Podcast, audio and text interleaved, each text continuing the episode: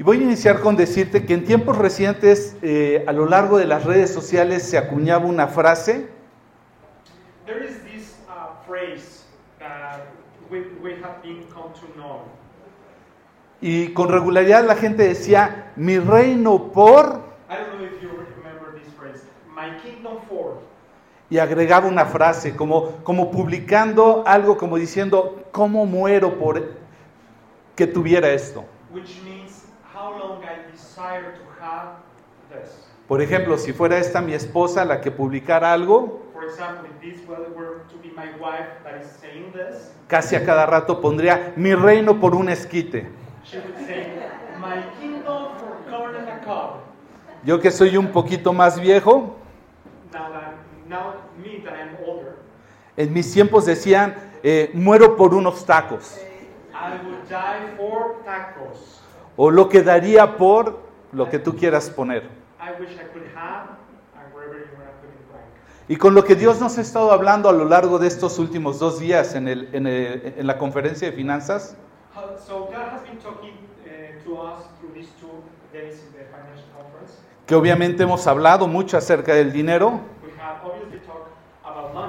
de las posesiones, y eso me hizo pensar en lo que muchos estaríamos pensando sobre nuestro reino. So that made me think about what is our kingdom.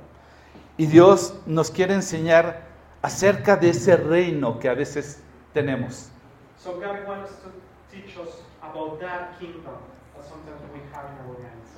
Quiero leer contigo Marcos 10 del 17 al 22. So let's read Mark 10, 17 through 22. Y dice la escritura, al salir él para seguir su camino, vino uno corriendo e hincando la rodilla delante de él, le preguntó, Maestro bueno, ¿qué haré para heredar la vida eterna? Jesús le dijo, ¿por qué me llamas bueno?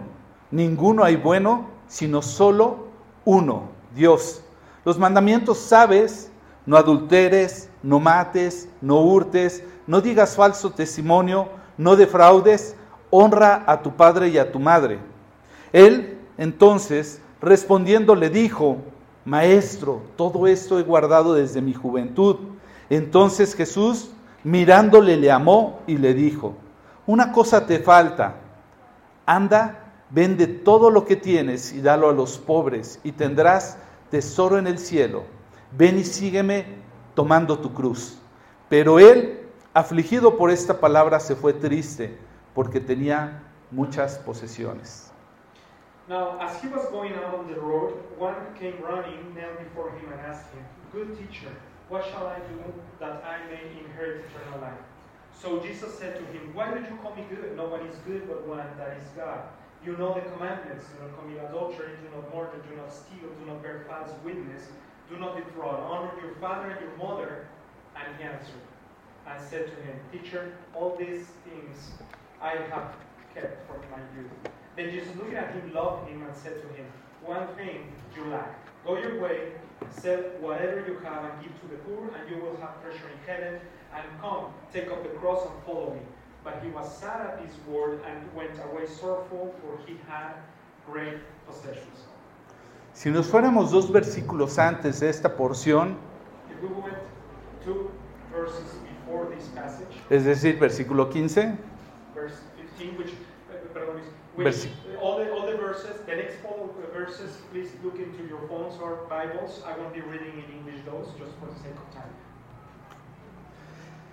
Dos versículos antes, en el versículo 15, el Señor está afirmando que el que no recibe el reino como un niño no entraría a él. So God is telling them and assure, assure them that if they don't uh, are like uh, uh, children, they won't become or they don't en- will enter the kingdom of God. Y las cualidades que el Señor estaba viendo en los niños, por lo cual los tomó, So he put that example because there were there were some qualities in these children eran principalmente la confianza y la dependencia.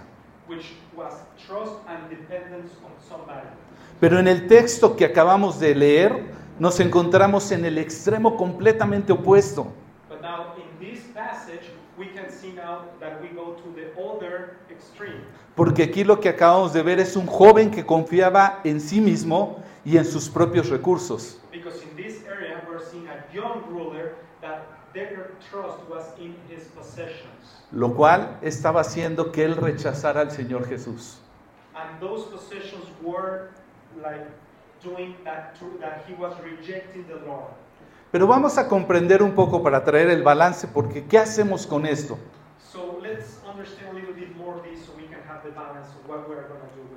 Porque si bien es cierto, el Señor está pidiendo que seamos confiados Because it is, it is true that God is telling us to trust Him y que dependamos de Él, pero debemos de cuidar el balance de no llegar al punto de desconocerlo,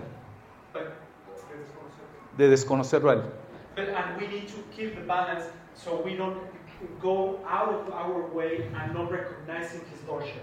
¿Qué es lo que podemos ver de este joven, de este Luis- Luisito? So what can we say about this young ruler? Let's go myself. Yo soy Luis, para quienes no entienden el chiste. Lo que podemos ver, por ejemplo, en este, este pasaje se comparte en dos evangelios más, aparte del que estamos leyendo. Y aunque no vamos a leer los detalles, te vas a dar cuenta que hay información que lo complementa. Por ejemplo, en Mateo 19, 22 y en Lucas 18, 23. Matthew 19:22 and Luke 18, 19, 23. uh, 18:23. Sabemos que era joven y muy rico. We know that this young ruler was very rich. ¿Ahora entiendes por qué me refiero a mí? No. Now I understand what I'm thinking about myself. Alguien así sencillito y carismático. Eh, en Lucas 18, 18 dice que era un hombre principal. It mentioned that he was one of the principals of the town. Lo que quiere decir que pertenecía a una familia noble, noble y distinguida dentro de la sociedad.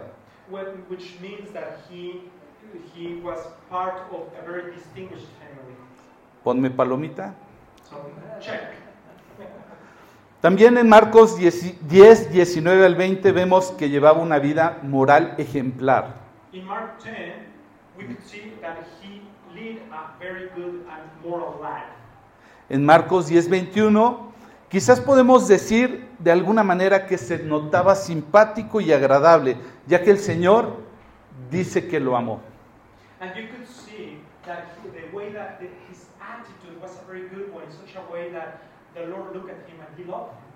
Aparentemente parece que este hombre prometía mucho. Apparently, this was a very promising man. Vino corriendo hacia el Señor Jesús, incluso se arrodilló ante él, manifestando una, una característica que no podríamos ver de alguna manera, incluso, este, en la transmisión, alguna característica que no podríamos ver, por lo menos hoy día, entre los jóvenes. This that is lacking in our young generation. Además parece indicar de alguna manera que sí consideraba a Jesús como alguien importante que le podía guiar de forma espiritual. So he considered Jesus as something, uh, somebody important, as a, as a leader too.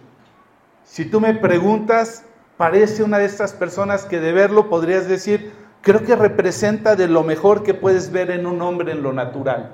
So you could see him, you could say, you know, this is a very good man. Sin embargo, Notwithstanding this, un segundito, perdón, ¿qué, qué vas a hacer, Mau? ¿No se escucha? Es que tiene mute posiblemente en uno de los dos, si me lo prestas.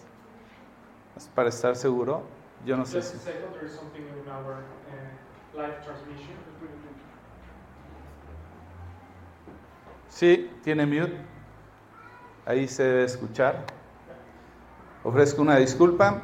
Vamos a compartir el audio posterior para ponernos al día en la transmisión. Entonces, vamos a conocer un par de detalles para entender qué nos regala este pasaje y qué tiene que ver con la conferencia que hemos tenido.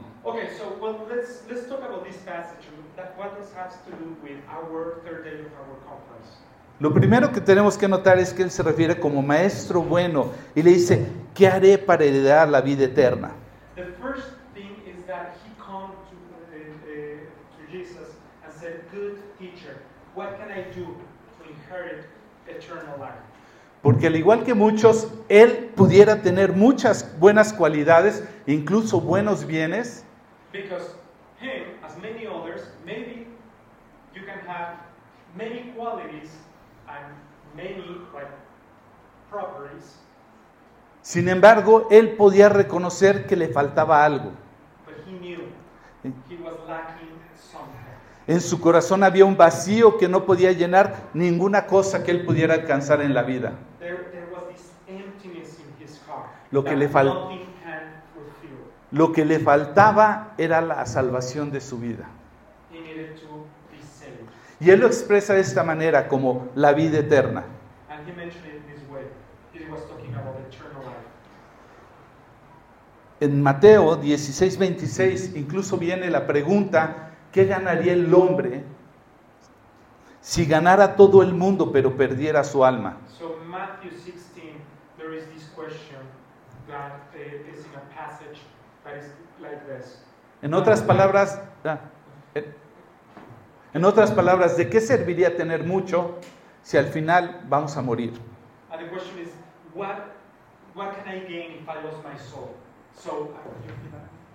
¿De qué serviría que tuviera mucho si de todas maneras vamos a morir? so what is worth to have everything if we are going to die forever? Porque la vida es tan corta y una cosa es segura, que todos vamos a morir.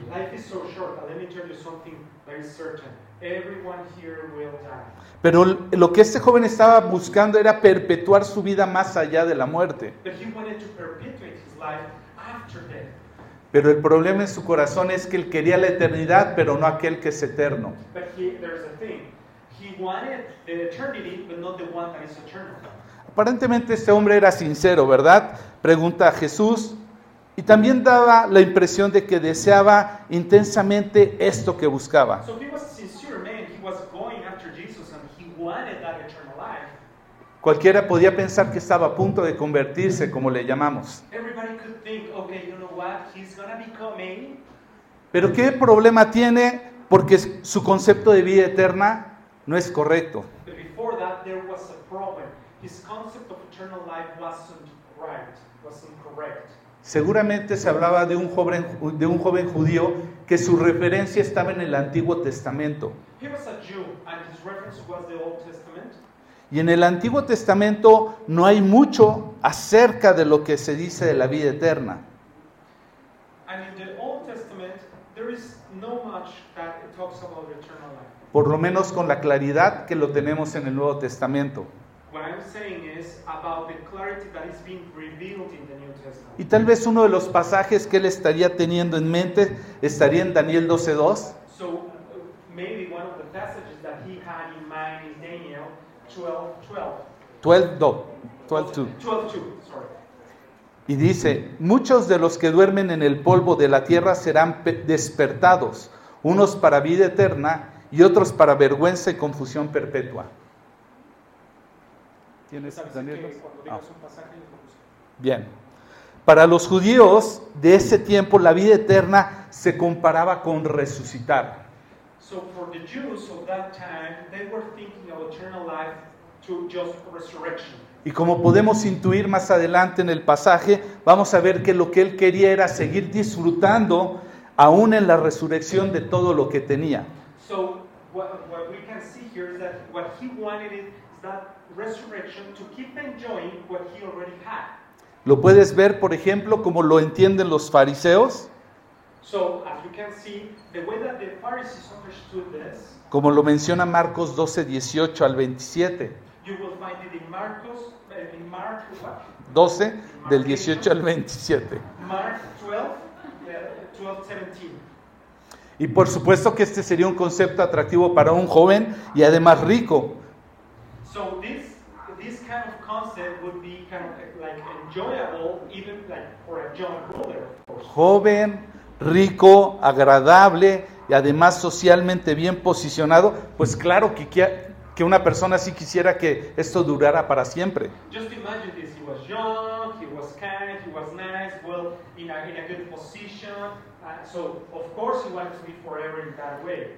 Pero qué trágico sería esto si tuviera una enfermedad grave o fuera pobre o fuera viejo. Now, think about this what tragic, tragic it would be if he was with an illness. Y es por eso que-. Es por eso que el Señor lo aclara un poco más adelante respecto a la resurrección.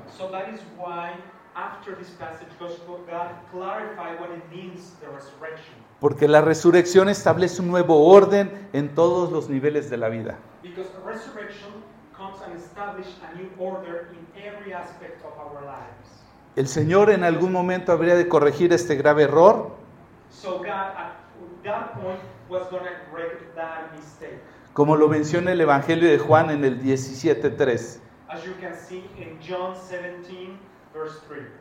Y esta es la vida eterna, This is eternal life, que te conozcan a ti, el único Dios verdadero, that they know you, the only true God, y a Jesucristo a quien has enviado.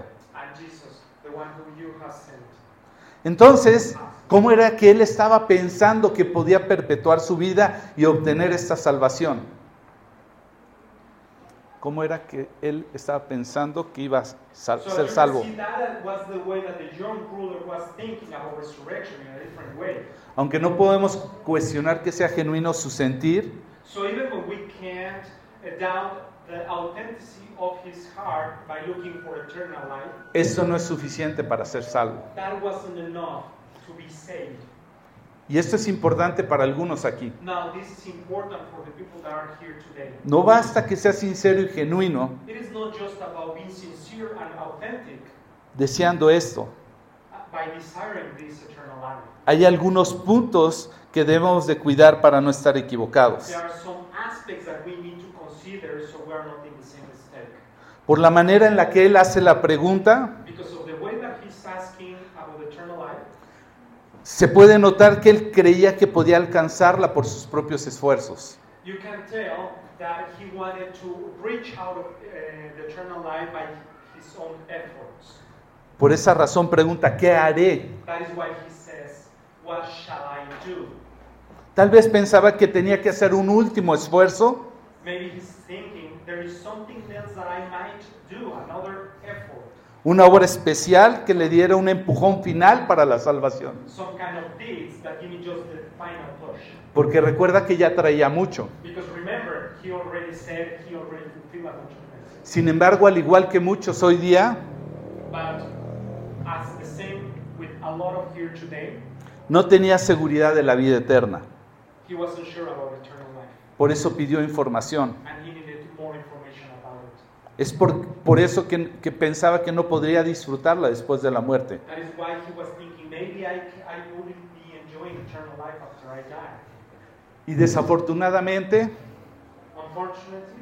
esa inseguridad siempre va a acompañar a todos aquellos que creen que la salvación depende por sus obras. that same insecurity will follow everybody that trusts that this will they will get it for their good deeds. Siempre se estarán preguntando, ¿habré hecho lo suficiente?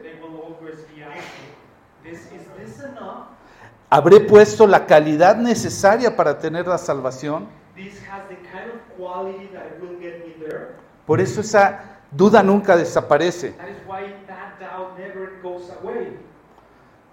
De hecho, el joven manifiesta que había cumplido todos los mandamientos, pero aún estaba perturbado. but he was troubled. No tenía paz en su corazón y las- la ansiedad lo hace preguntar qué más falta.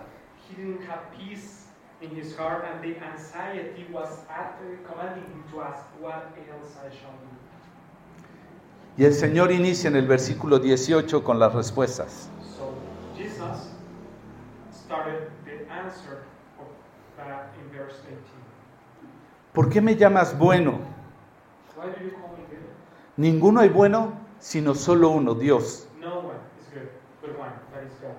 Como vemos, el joven estaba gravemente equivocado respecto a no solo al concepto de vida eterna y de cómo alcanzarla, So as you can tell, this young ruler was very mistaken about his own self and also how to outreach out the eternal life. sino incluso de con quién estaba hablando. Even who was the one who he was talking. Y entonces el Señor se ocupa de aclararle los conceptos. So Jesus came and clarified the concepts. Primero vemos el concepto que tenía del Señor. First, talking about the concept of what he could think Jesus was. Se refiere como maestro bueno. Y tal vez esperaba que el Señor se sintiera honrado por la manera en lo que lo estaba reconociendo. And maybe he thought, oh, uh, Jesus will feel honored by the way that I'm telling him good teacher. Incluso con la forma como lo buscó, corriendo y arrodillándose.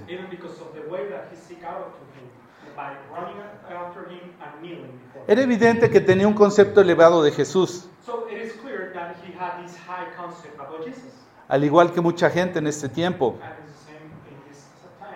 Pero esto no es completamente suficiente But it's, this is just not enough. si no se hace justicia a lo que Jesús ha hecho. If this don't bring justice of what Jesus has done. Entonces el Señor empieza a analizar con el joven, analizar con el joven so uh, Jesus started analyzing all these concepts with the young ruler.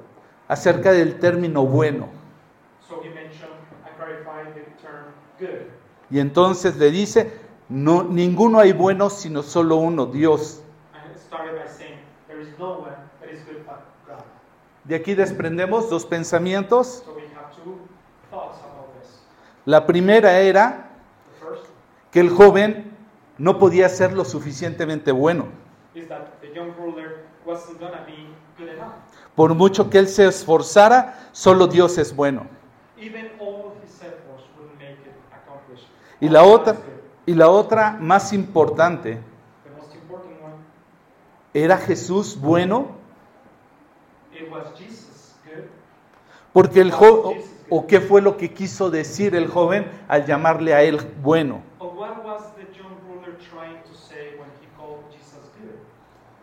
Según lo que acabamos de leer, Jesús solo podía ser bueno si él era Dios. ¿Y acaso era lo que el joven quería decir?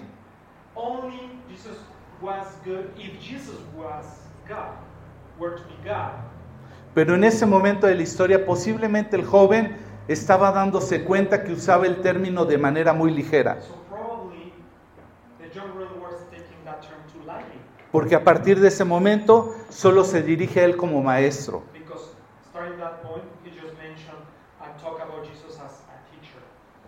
Lo cual lo deja ver que no reconoce tal vez que él era Dios encarnado. So probably he wasn't recognizing him as God incarnate.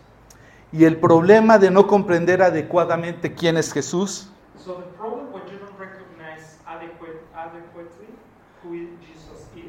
lo lleva a otras dificultades. Por ejemplo, más adelante Jesús le manda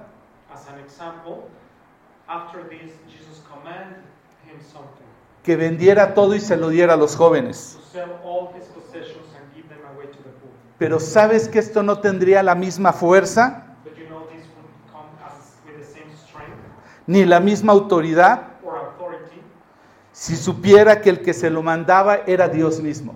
if he would know the one that is commanding that is Jesus, is God. Y el error muchas veces es muy común en nuestros días. You know, this is a very common mistake in our lives today Personas que vemos a Jesús como alguien distinguido y bueno, because we tend to see Jesus as somebody that is distinguished and good. Que piensan que por ello Él se siente satisfecho y halagado.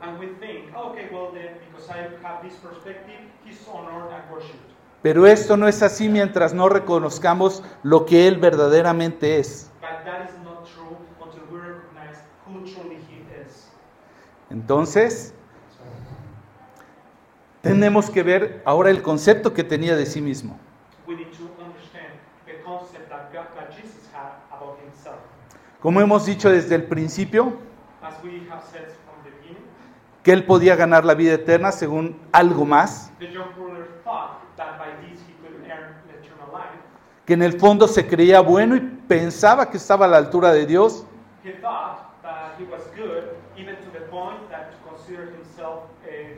God. Por eso es que el Señor lo tiene que llevar a la ley, como Pablo lo haría en Romanos. as Paul did in Romans. Yo no sabría que peco a menos de que lo pudiera ver por la ley, I didn't know that I was sinning until the law showed it to me, lo cual es un espejo que me permite mirar which is that mirror that let me see, y ver mis pecados. let me see my sin. Le dice, los mandamientos sabes. Jesus told him, You know the commandments. Y le cita varios mandamientos, pero todos principalmente apuntando hacia el prójimo. The commandments that were aimed towards the neighbor. Porque era lógico que si no podía cumplir con quienes podía ver, Because it was logic that if he wouldn't fulfill uh, those commandments to the ones that he could see, difícilmente iba a poder cumplir con quien no podía ver. hardly he would have fulfilled the ones uh, for the one that he couldn't see. Como lo dice la primera carta de Juan en el capítulo 4:20. As first of John 4:20 says, Entonces el joven expresa inmediatamente, so rapidly the young ruler says, Maestro, todo lo he guardado desde mi juventud. Teacher, everything I have fulfilled since I was young. Pero, ¿sería verdad? But do you think that was true? Algunos que ya estamos avanzados, que todavía estamos en el rango de jóvenes, We, we know that we are old, but we, we're still young. Podríamos reconocer inmediatamente que esto es imposible. Sin embargo, él tenía que admitir que él no era bueno. Y el Señor Jesús ya le había dejado claro before. que solamente Dios era bueno. Y lo único que podía hacer él, So the only thing that he could do, como muchos lo hacemos, tratamos de rebajar las exigencias de la ley de Dios hasta el punto en que fuéramos capaces de cumplirlas.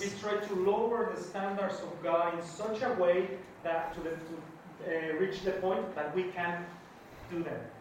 Sin embargo, nuestra propia conciencia, al igual que él, sabe que le faltaba algo. knows that there is something that is being missed. Y este error era común en los tiempos del Señor Jesús. Se conformaban con el cumplimiento externo de la ley, algo que el Señor reprendió constantemente en muchos de sus sermones.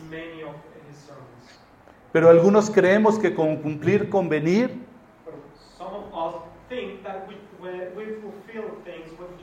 by just coming here. dije venir, no llegar puntual. And, check that I said just come, not even come and be punctual. Con que nos paremos y tal vez complementemos los cantos Just arriving here and maybe sing some of this, the, the worship songs. y posiblemente participemos dando algo de ofrenda. Hey, maybe we can give some offerings. Creemos que estamos cumpliendo con Dios. And then we think we're really fulfilling what God requires. Pero ninguno de, estos, de, de- de estas actividades nos pone bien delante de Dios.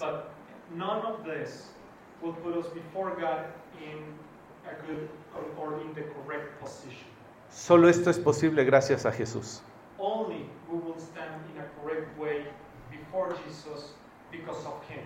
Y no es para que te sientas mal, And this is not to make you feel bad. solo para que lo veas. This is for us to see it. Porque el ver- versículo 21 en la primera parte Because verse 21, the first part, dice que el Señor Jesús mirándolo lo amó.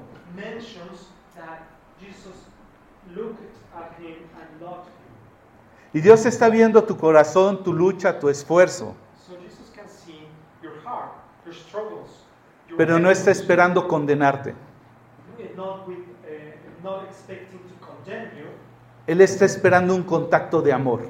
He's expecting that love uh, approach, Eso es lo que quiere que, que haga reaccionar tu corazón, and he wants that for to, your heart to react, no la condenación. not by condemnation. Pero antes de que el Señor le hiciera un mandamiento, So before God asks a commandment, necesitaba poner en evidencia la, la posición de su corazón. he needed to show him the, his heart. Y eso es lo que deberíamos de hacer muchos de nosotros también, cuando estamos pensando en, el eva- e- e- en evangelizar a una persona. Porque cuando estamos viendo la cantidad de, de- de errores, lo que debemos de recordar es detenernos y considerar la mirada de Jesús en ese momento. we need to stop for a moment and consider the uh, la mirada de Jesús. En ese momento. And consider how Jesus looked at the young ruler at that time. Porque aquí dice, entonces Jesús mirándole le amó. Because he says, it says, then Jesus looking at him loved him. Era una mirada que podía significar el fruto del amor de Dios.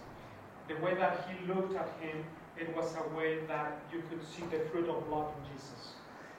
Era la compasión por un joven for a, for a young uh, guy que podía ver con una mezcla entre fervor e ignorancia. uh. Entonces, versículo 21b So the last part of the 21st verse, le dice, una cosa te falta. it says, one thing you lack. Anda, vende todo lo que tienes y dalo a los pobres. Go your way, sell whatever you have, and give to the poor. Finalmente el Señor considera la respuesta, del la, la respuesta a la pregunta del joven.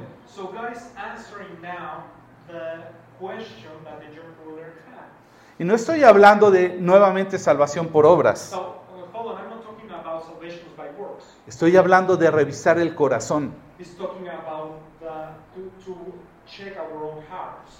Tal vez podemos pensar que el Señor no vio tan mal al joven después de todo, Maybe we could see that he saw the young ruler and he was in bad shape after all. Por decirle que solo le faltaba una cosa. Because he just mentioned, you lack one thing. Al joven no era que le faltaba una cosa,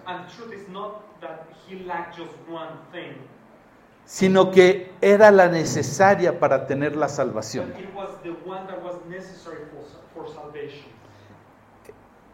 El libro de los Hechos, capítulo 16, 30 y 31, Acts chapter 16, 16, del 16, 30 al 31, verse 30 and 31, Señores, ¿qué debo de hacer para, para ser salvo?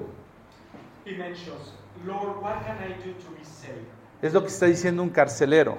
A, a, a, carcelero? Jailer, right? A jailer. Ellos dijeron, cree en el Señor Jesucristo y serás salvo. So the jailer asked this question, and Paul replies, Believe in Jesus Christ and you will be saved. Entonces el Señor lo estaba llevando a la verdad. So God, God was like walking with the young ruler so, so he find, could find the truth. En otras, en otras palabras, habría de creer Él y de obedecerle So, in other words, this guy would believe in him and obey him. Se trataba de creer en Cristo como Dios. It was about believing in Jesus as God,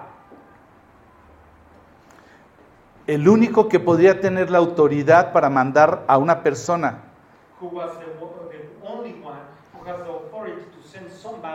que hiciera algo y aún tuvieras algo como esto y aún tuviera sentido. to send somebody to do something that would make sense. Y en ese momento estaba llegando el punto en que tendría que demostrar la autoridad. In that moment, the young ruler needed to demonstrate who had the, the final authority in this matter. Incluso de qué tanto podría amar a su prójimo. Even how much he really loved his neighbor. ¿Recuerdas que la ley y los profetas se resumen en dos mandamientos? you remember that the law and prophets are uh, summarized in two commandments?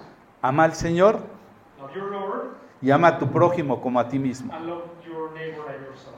Y él podría estar amando más a los demás y al Señor que a sus propias riquezas. So he was loving more the Lord and the neighbor more than his riches. Y tal vez hasta este punto no haya sido lo suficientemente claro. And maybe till that point it wasn't clear enough.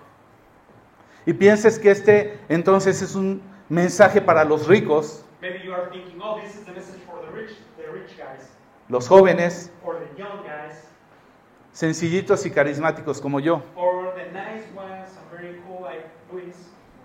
Pero entonces entraríamos en un problema. But then we will have a, Tendríamos que definir hasta dónde se considera alguien rico. then we will need to define who's rich, Y creo que es difícil de definir, dado que no podemos encontrar una palabra eh, que se muestre como general para esto.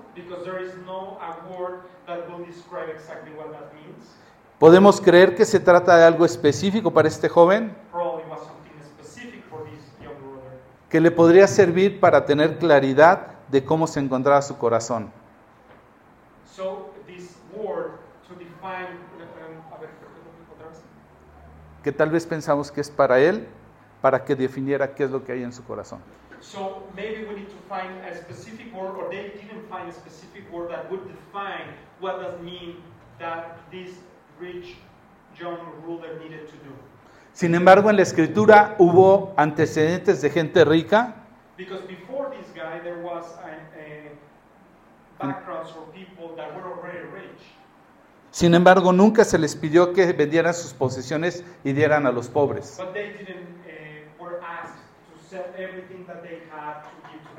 Por ejemplo, tenemos en Génesis 26, 13 a Isaac, If you remember Genesis 26:13 is talking about Isaac y alrededor de estos pasajes a su padre Abraham. and Abraham. Dicho esto, entonces no podemos olvidar So we can't forget que lo que encontramos aquí es el valor that what we are finding here is the value of de lo que está enseñando respecto a las riquezas. what God is teaching about riches. A que éstas pueden ser un impedimento de seguir al Señor. Y no es que necesariamente tengamos que deshacernos de ellas, pero si es necesario, but it is necessary. lo tendremos que hacer como cortarnos un pie o una mano, como Marcos lo menciona en el capítulo But 9. That there will be a point that we need to cut a, a, a leg or a, or a hand if that will impede us to approach Jesus. Porque la escritura nos enseña que muchos se desvían de la fe por ella. Because the scriptures are telling us that a lot of people deviate from faith because of the money. Lo que hemos aprendido en la, en- en la conferencia de finanzas So what we have learned in this financial conference es que al final Dios es el dueño y nosotros somos sus administradores. Y que lo que tenemos debemos de utilizarlo para su gloria. Entonces podríamos tomar de ejemplo la iglesia primitiva. So we need to take as an example the, the, the old church. en donde en Hechos 2 y en Hechos 4, Like in Acts 2 and 4, ellos no dudaban de vender para ayudar a sus hermanos en necesidad. they didn't even hesitate to sell things to help others. Y tal vez tu pregunta todavía aquí sería, ¿se habrá.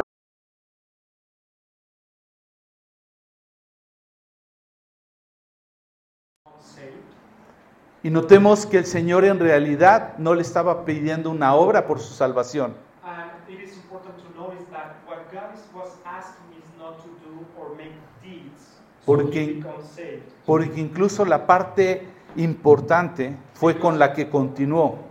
Because the important part was what he said after this. Él le dijo, y ven y sígueme tomando tu cruz. He said, and then follow me taking up your cross. El primer paso para recibir la salvación es reconocernos como pecadores. En la forma en la que nos hemos desviado, estamos lejos de satisfacer las santas demandas de Dios. we are far, far away from satisfying the, what God has commanded. Por eso es que necesitamos de un Salvador, que lo puede hacer por su gracia. Gracia significa que es gratis o sin costo para ti, And that grace is free. it doesn't have a cost for you. Pero eso no significa que no costó. But that doesn't mean that it didn't cost to somebody else. Voy a detenerme un momento con este concepto que es importante, That's why I will stop here for a moment because it's an important concept. porque puede ser que alguien te invite a una fiesta Because probably somebody could invite you to a party. y tú no tengas que pagar o llevar algo.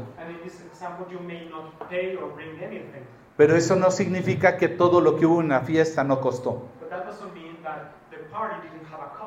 En este caso Jesús tuvo que pagarlo todo. In this case, Jesus paid it all. Entonces, lo que tenemos aquí So what we have here, what we are seeing here, era una muestra de quererlo llevar a reconocer que era pecador it, it was a way of showing him that he was a sinner o que las riquezas lo habían estado desviando and that the riches have deviated him y estaba muy lejos incluso de sus prójimos. Tal vez nunca había robado, pero tampoco era capaz de compartir con generosidad o alegría con los que necesitaban. Y entonces el Señor apunta hacia el verdadero tesoro. So then Jesus showed him the real true tre- treasure. Versículo 21c dice, y tendrás tesoro en el cielo. The verse 22 said, but, Es la, ter- la tercera parte.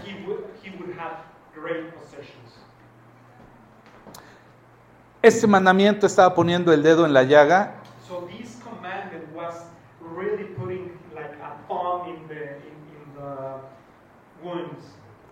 Y esta era la prueba que realmente le mostraría qué tanto deseaba la vida eterna. And this commandment, it was gonna show to him how much he really desired that eternal life. En realidad la anhelaba tanto como para dejarlo todo a fin de recibirla.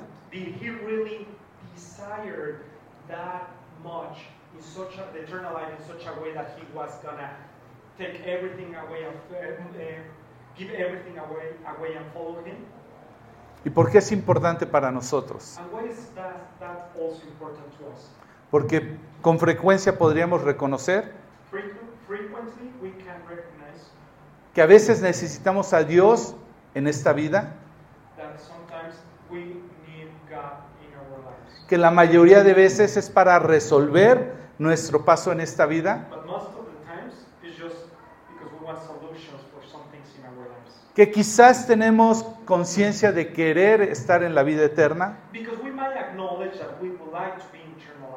posiblemente seamos más espirituales deseando estar con el que está eternamente,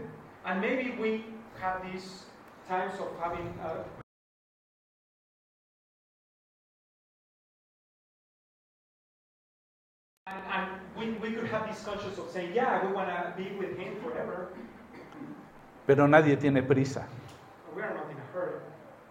Entonces, la escritura nos enseña donde está tu tesoro, está tu corazón. ¿Por qué no estamos anhelando estar con el eterno?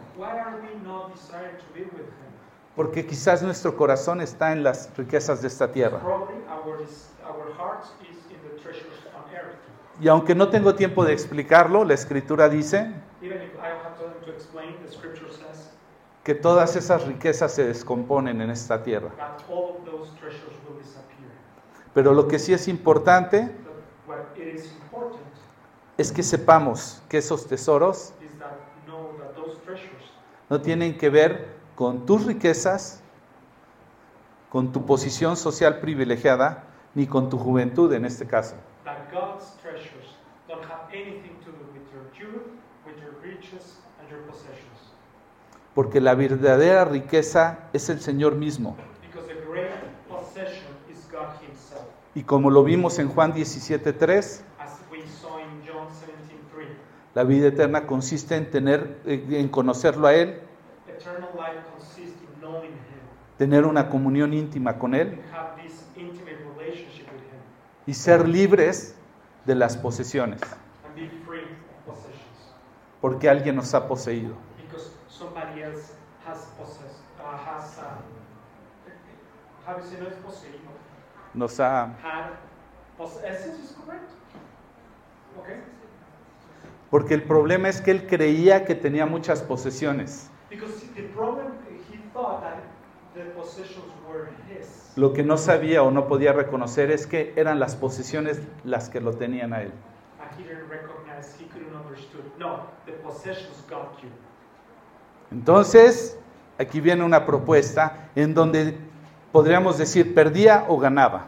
So there was this deal that he would thought, oh, what can I gain? What can I lose? Porque lo que el Señor le estaba proponiendo era cambiar algunas de sus riquezas temporales por cosas de valor eterno. And God, what, what God was saying is, for him was kind of this exchange of temporary riches for eternal ones. Y así es siempre que damos para el Señor. Somos enriquecidos, aunque parezca lo contrario. So every time that we're also giving our, our possessions to the Lord, we get rich, even when we are thinking it's the opposite. Y entonces el Señor en el versículo 21d, en la parte final, So in verse 21, God, le pide y le dice, ven, sígueme tomando tu cruz. Him, Come, take your cross and me. Y la sorpresa para el joven, what's the, was the surprise for the young ruler? el que, que tal vez estaba acercando al maestro, It was that he thought, hey, I'm coming closer to the teacher. es para que le diera su aprobación And he thought, it's because I will get approved by him. de que estaba haciendo lo correcto, Because I'm in the right way. por lo que no tenía que preocuparse. So I don't have anything to worry, he thought. Pero lejos de eso, lo mandaron a tomar su cruz. But far from that, Porque él estaba planteando la salvación a través de añadirle algo. Pero el Señor lo estaba llevando a quitar algo. Toma tu cruz. ¿Y qué significa tomar su cruz? En varios de los pasajes podemos ver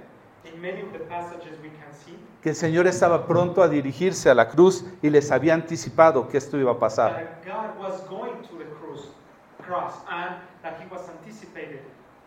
Y lo primero que estaba buscando es que él se identificara con esa cruz. And the first thing that he was telling him is you need to identify this. Y para quienes es su primer contacto con la escritura, la cruz en esos tiempos era lo más vergonzoso. the cross at those times was the most embarrassing thing could ever happen. No cualquiera moría en una cruz. Era lo peor. Y tenías que identificarte con alguien que iba a la cruz. Y no solo era identificarse con esa cruz de Cristo,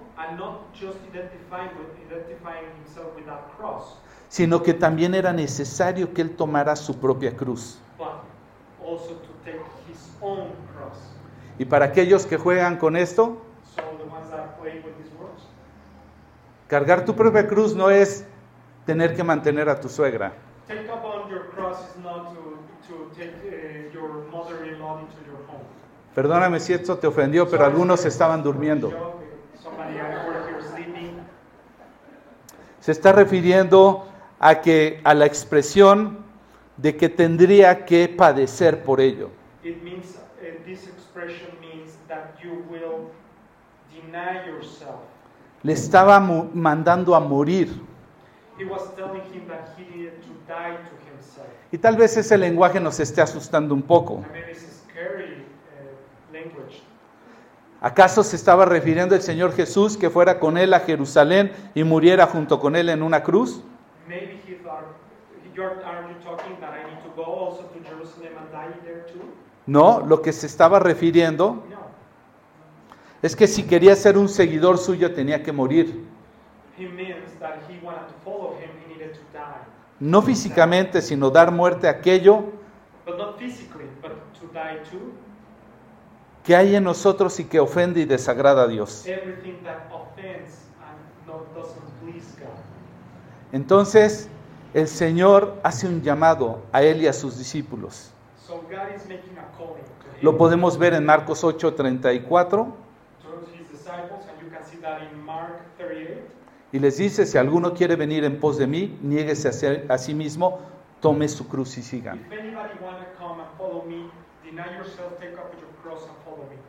Y este tuvo que haber sido un momento muy difícil para el joven. Para empezar, no se veía como una persona mala, First, because he didn't thought he was a bad person, alguien que tuviera que morir a sí mismo. Y por otro lado, el concepto que tenía de Jesús no era tan elevado como para tenerlo que obedecer en lo que le estaba pidiendo. And also, he didn't have this high con- concept of Jesus in such a way to obey him, even, even to the point that to deny himself and die. ¿Qué tendría que decidir?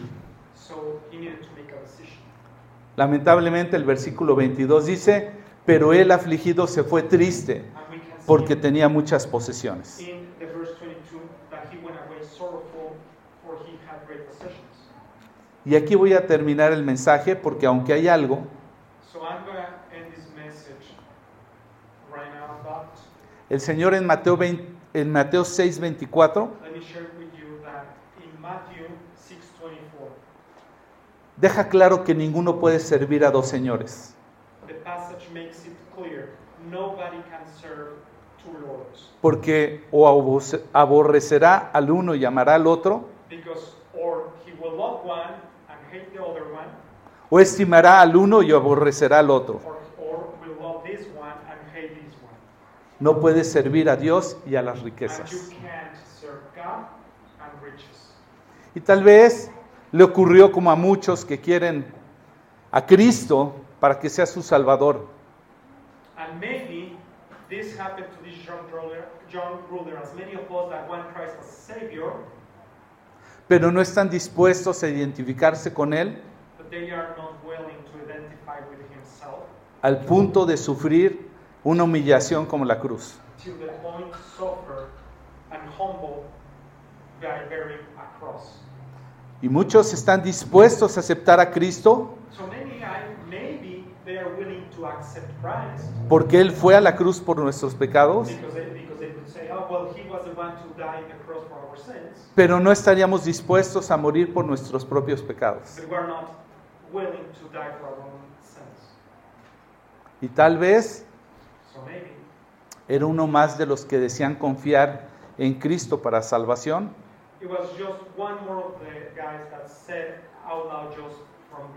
out pero que eso es suficiente. Una triste decisión. Se fue triste. Y yo no quiero que te vayas triste. A lo largo de estos dos días, algunos de nosotros hemos aprendido muchos conceptos acerca de las riquezas, incluso cómo incrementarlas o ser sabios para distribuirlas. Pero nada de esto sería útil But no, none of this would be useful si no tomaras la decisión correcta. Si es la primera vez que escuchas esto, So if this is the first time that you're here hearing this, tendrás que saber que es más lo que pierdes que lo que ganas. Si decides seguir mejor las riquezas. Porque Jesús no es algo más que necesita tu vida. Él es todo en tu vida para poderle dar sentido. Y en ti está la decisión. But you need to take that decision. Si tú eres una persona que ya ha decidido por seguir a Jesús, Now, if you already decided to follow Christ, tal vez la pregunta es, ¿qué te motivó a tomar el- el- el- la conferencia de finanzas? maybe I need to ask what motivates you to take the, con- the financial conference. Si eras saber acerca de cómo tomar el camino más rápido para desviarte de la fe,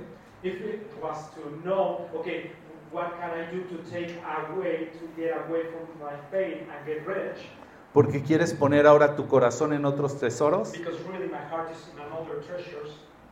o porque reconoces que Dios traía sabiduría para saber qué hacer con ello.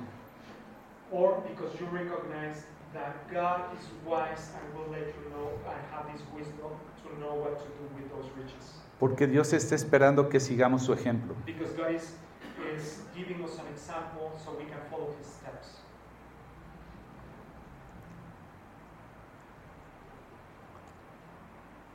Contrario a lo que muchos piensan,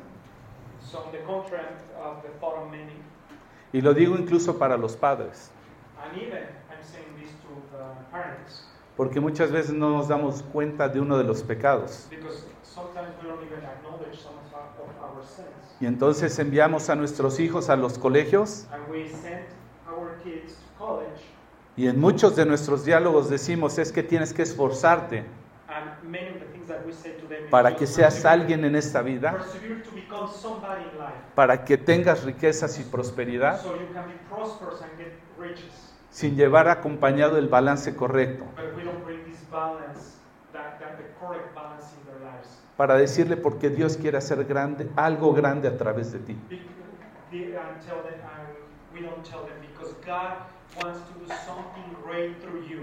No se trata de formar jóvenes ricos,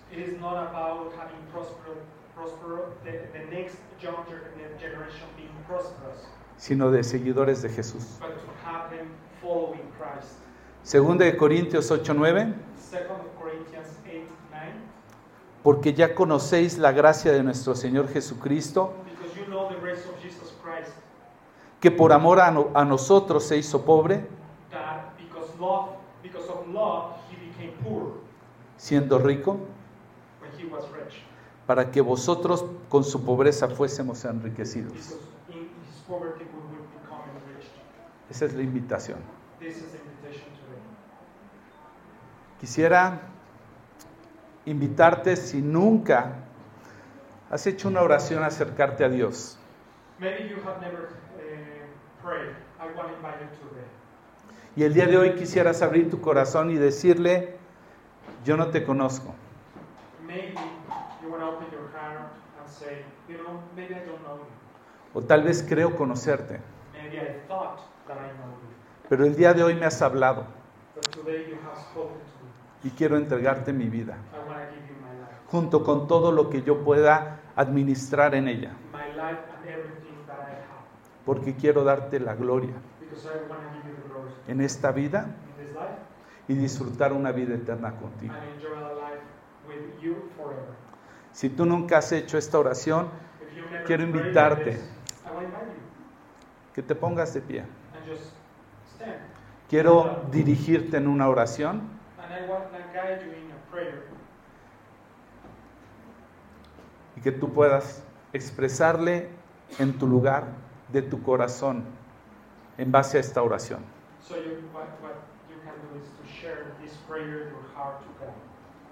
¿Hay alguien que se quiera poner de pie?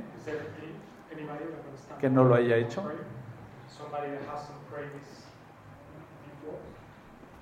Ok, voy a orar con ellos y te pediría, ahí en tu lugar, sin ponerte de pie, solamente acompáñanos en esta oración.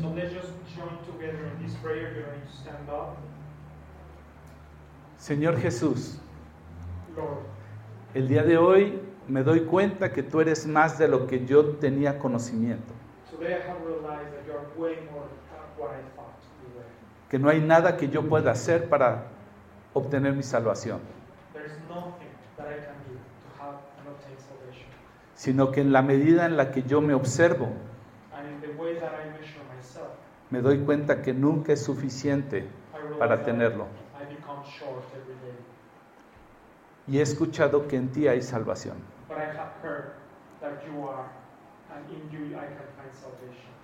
Quiero dejar todo eso de mi vida y empezar una nueva vida contigo. Te entrego mi vida y todo lo que hay en ella. Quiero estar eternamente contigo. Te lo pido. En tu nombre, Jesús.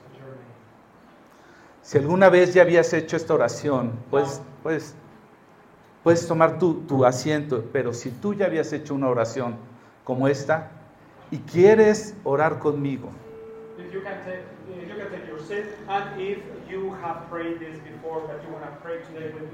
porque tal vez hoy Dios te habló y te mostró que posiblemente lo has querido a Él para complementar tu plan en esta tierra.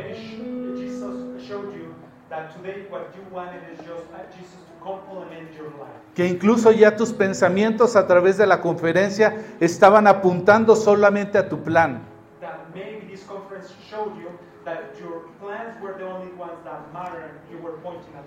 Pero hoy has reconocido que Dios tiene un plan mayor. But then you realize today that God has a better and bigger plan for you. y se lo quieres entregar, junto con todo este conocimiento, and give all this knowledge to him. Y ponerte en sus manos para que Él haga contigo lo que Él tiene. and be in, and, and that you can be your, in his hands so he can do whatever he wants with your life. Quiero orar contigo. Ponte de pie si quieres orar respecto a esto. Padre Celestial, te quiero dar gracias en esta mañana, porque algún día reconocí que tú eres el Señor. Y aunque todavía no lo he comprendido claramente,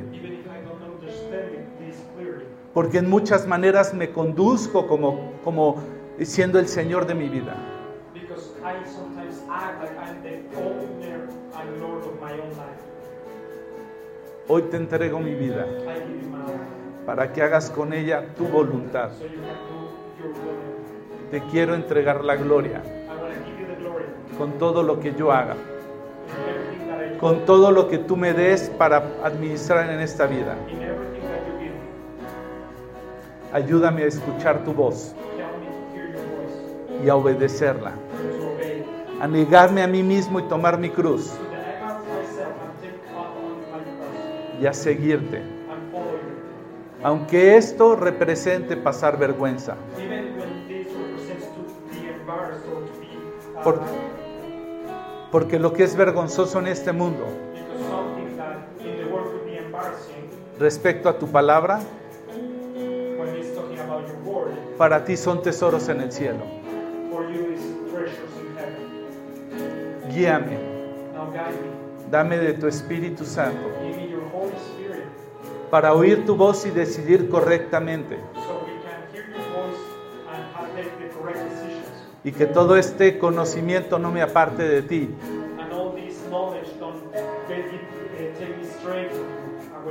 que no sea una semilla que cae entre los espinos y cardos, para que los afanes de esta vida no lo ahoguen,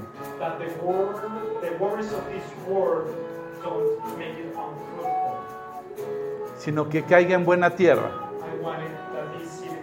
y esto vaya produciendo fruto al 30 y al 60 y al 100 por uno. and produce fruit 30, 60, and 100%. Haz el proceso que tú quieres en mi vida. En el nombre de Jesús.